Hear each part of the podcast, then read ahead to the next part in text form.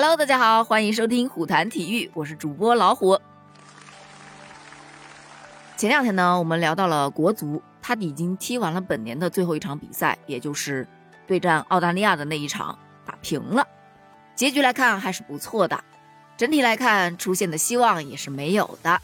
所以呢，咱们就伤心话不提，咱们来提提让咱们引以为傲的乒乓球，怎么样？最近啊，乒乓球界最大的赛事就属于2021年世界乒乓球锦标赛。今年的世乒赛呀，是在美国的休斯敦开幕的。不得不说啊，这一届的世乒赛注定会在国际乒坛历史上留下非常深的印记。为什么呢？因为它是在东京奥运会后国际乒坛举行的首个世界顶尖大赛。它还是世乒赛啊第一次在美洲大陆上演。从国乒的角度来看。他还是二零零六年以来马龙首次缺席的世乒赛，当然和马龙同样缺席的还有许昕、刘诗雯两位现役大佬，以及不久前刚刚退役的大满贯得主丁宁。而从种种迹象表明，这一届的休斯敦世乒赛很有可能是国乒二零一零年以来最具挑战性的一次世乒赛了。为什么这么说呢？咱们一点一点的来分析。首先啊，那不得不先说一下抽签儿。在北京时间十一月二十二日的凌晨一点钟，休斯敦世乒赛进行了男单、女单、男双、女双四个项目的抽签仪式。女双方面啊，国乒的种子组合孙颖莎、王曼玉位于签表的下半区，而日本组合石川佳纯与平野美宇跟他们处在同一区，这也就意味着备受瞩目的中日交锋极有可能提前展开。而另一组国乒女双组合陈梦和钱天一。他们没有在种子排名当中，最终能否进入到上半区还存有悬念。而男双方面呢，国乒的两队组合樊振东、王楚钦、梁靖昆、林高远都位于上半区。而此前在国际赛事中崭露头角的德国组合邱党、杜达也集中出现在了上半区。可以说啊，男双项目当中上半区的竞争可能会更为激烈。如果没有意外的话。男双的决赛将会是一场中外对决。再说到女单方面，孙颖莎和王艺迪呀镇守在下半区，国乒女队的最强对手伊藤美诚啊也出现在了下半区。从目前这个抽签表的情况来看，伊藤美诚很大概率还要再遇苦主孙颖莎，这个人间止疼片还能再次上演吗？那我想应该还是没有太大问题的吧。而男单方面就有点手背了。因为从签位情况来看，咱们国乒的选手樊振东、王楚钦、林高远、梁靖昆全部都出现在了上半区，这就意味着这四名选手在晋级之路中，唉，将提前展开内战呐。说完单打和双打，咱们再来说一下混双。在北京时间十一月二十三日啊，中美两队啊宣布了即将合练，他们将组成两队混双队伍来参加世乒赛。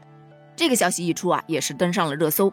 因为这一举措呀，在乒乓外交五十周年之际啊，无疑是具有非常大的历史意义的。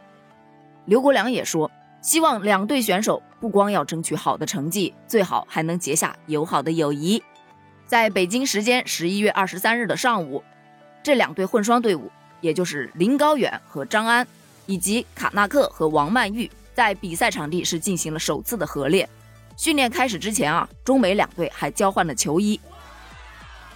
据今天早上最新的消息称，在世乒赛的首日比赛当中，这两对中美跨国混双组合出手即不凡呐。最先出场的卡纳克和王曼玉，首先迎来自己的对手俄罗斯选手，最终是以三比零大比分完胜对手，晋级下一轮。随后登场的林高远和张安，他们首轮比赛的对手是葡萄牙选手，那最终当然也是三比零大比分轻松晋级喽。说完混双啊，咱们再来说一下女单。为什么要说女单呢？因为对于陈梦来说呀，这一届的世乒赛可是非常重要的。你看，二零二零年的十一月十日，她夺得了世界杯的女单冠军。在三个月前的东京奥运会上，她也将奥运会的女单冠军收入囊中。那么，休斯敦的世乒赛，如果陈梦能够摘得女单冠军，她将跻身大满贯行列，而且。他将打破张继科保持了九年之久的大满贯用时最短记录，所以啊，这几天关于陈梦冲击大满贯这个话题也是非常的火热呀。不过呢，他要实现这一梦想，老实说特别难。虽然说世乒赛的冠军含金量啊没有奥运会那么大，但是那奥运会啊、那世界杯呀，国手都只有两个参赛名额，但是在世乒赛，光这一届就有五名中国队的高手参加，而且在前不久的全运会，陈梦是在女单半决赛以零比四完败在了王曼玉的拍子下。国外的选手都好打，就是自己国内的队友啊，他难得打呀。说完了女单，咱们再说一下男单。男单呢，根据实力和以往的战绩来看，曾经四次夺得世界杯单打赛冠军的樊振东，那肯定是夺冠的最大热门了。但是吧，也不是特别的稳。往年轻的看，日本队有十八岁的天才少年张本智和；往年纪大了看，德国的老将波尔实力也是不可小觑。而上一届世乒赛呀，马龙凭借着实力和经验，为中国男单实现了世乒赛的男单八连冠。这一届马龙他没来呀，没有老将坐镇，樊振东就得扛起这面大旗了。所以樊振东能否拿下世乒赛男单的冠军，这个也成了一个悬念。但是不管怎么说呀，咱们支持他们就行了。最近呢，我也会持续跟进这场比赛的。喜欢乒乓球的朋友，记得订阅关注哦。我们下期见，拜拜。